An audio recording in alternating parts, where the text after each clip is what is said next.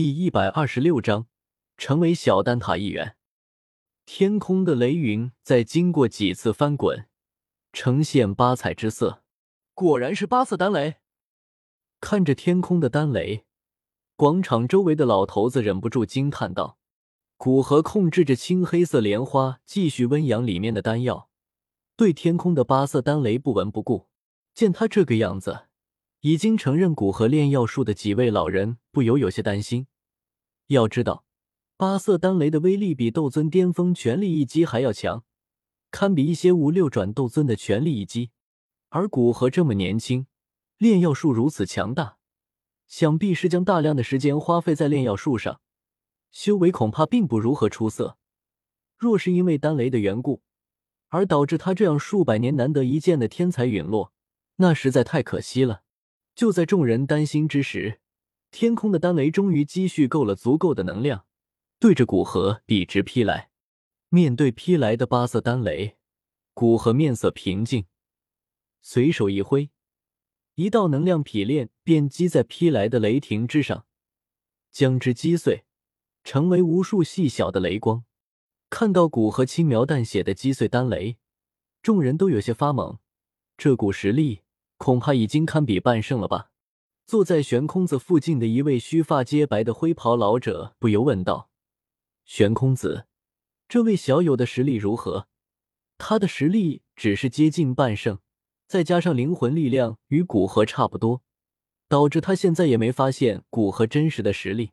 他一年前便已经是初级半圣了，最近我看他气势又强大了不少，想来应该晋升中级半圣了吧？玄空子声音复杂的说道：“他虽然很看好古河，但看着他的实力，像吃饭喝水一样快速提升。再想想自己几十年没有找到的契机，不由心情复杂。嘶，这位后生也太猛了吧！原来不只是炼药术，连修为也这么强。”听到玄空子的话，灰袍老者没有怀疑，倒吸了一口凉气，无奈道：“在两人说话之时。”天空的丹雷已经尽数倾泻而下，不过都被古河轻易接下，没对他本人和丹药造成一丝伤害。古河从空中降落下来，右手一挥，将顶盖掀开，不待里面丹药飞出，掌心微屈，一股吸力暴涌而出，将刚刚飞到药顶口的丹药纳入手中。好，古河顺利炼制出招来八色丹雷的八品丹药，从此便是我小丹塔的一员。见古河炼制完成，大长老站起身来，高声宣布道：“古河小友，有时间我们交流一番。小友，要不要去我药铺看看？”听到大长老的话，很多人都对古河释放善意。原来，哪怕知道古河炼药术不弱，但没有经过检验，谁又知道他的真实水平？所以，哪怕看在悬空子面子上与之交流。但总有一点疏离感，而现在知道古河要进入小丹塔，真正成为他们中的一员，这些人才算是真正的接纳古河。多谢大长老。古河对大长老恭敬的行礼道。大长老对着古河点点头，接着离开广场。在大长老离开，剩下的那些炼药师看起来轻松了一些，就像终于等到长辈离开的人。满脸稀奇的将古河围了起来。古河真是了不起，小小年纪，在炼药和修炼两方面都取得惊人的成就。给我们看看一伙。万寿鼎借我用一下。围着古河，很多老头子都用热情的眼神看着他，让古河有些头皮发麻。好了好了，古河好不容易通过考核，让他去休息一下。你们一直挡着他在这里成什么样子？关键时刻，还是悬空子帮他解了围，拉着古河离开广场，带着古河往万仞飓风之外飞去。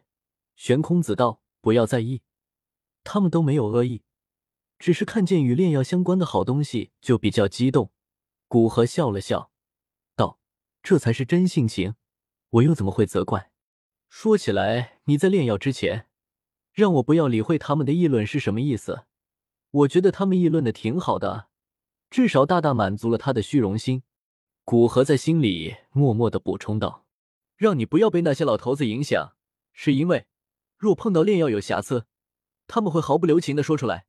但没想到，这短短半年时间，你不仅修为提高，连这最后一块短板也补齐了。说到最后，悬空子感叹的摇摇头。你们三人离开后，我便修炼那从空间交易会交换而来的天劫功法，没想到在斗气全部转换之后，便顺利突破了。至于炼药术的提升，还多亏了你霍药空子，跟着你们这么久，学了很多知识，在药界有一个安静的环境，我便静下心来，将你们教给我的东西实践了一番。古河笑着说道，语气充满感激。他说的这些算是九真一假吧？获得木谷老人所有炼药知识，当然不能说出来，不然，若是玄空子知道他有这么邪恶的能力，哪怕他现在威胁不到小丹塔里的高阶炼药师，也会对他充满提防，并很有可能会跟大长老说。那时，古河要么是被处死，要么是在他们充满警惕的目光下生活。知道这些。古河自然不会去自找麻烦，将什么都说出来。我和药空子没帮你多少，主要还是你悟性惊人。玄空子摆摆手，语气无奈道：“若是真的承认古河说的话，那悬空子便要更加郁闷了。在这小丹塔中，几乎没有名和利的争夺，有的只是虔诚的炼药之心。所以，在这小丹塔里面，很少有人有门户之见。”除非在外界便有极大的恩怨，否则，在这小丹塔，若与人交流炼药术，除了那些独属于自己的独门技术，否则一般都不会敝帚自珍。而玄空子加入小丹塔近百年，几乎每一个小丹塔的人都交流过，也没见自己的炼药术有古河这样突飞猛进的提升。看到玄空子的脸色，古河感觉他应有未尽之意，便没有追问。想来是一件比较丢脸的事，便转移话题道：“我若想用这小丹塔里面的药材，需要付出什么？”他可不相信天下有免费的午餐，食用这里面的药材，恐怕也有相应的条件。P.S. 感谢书友 Antic 是梦的打赏。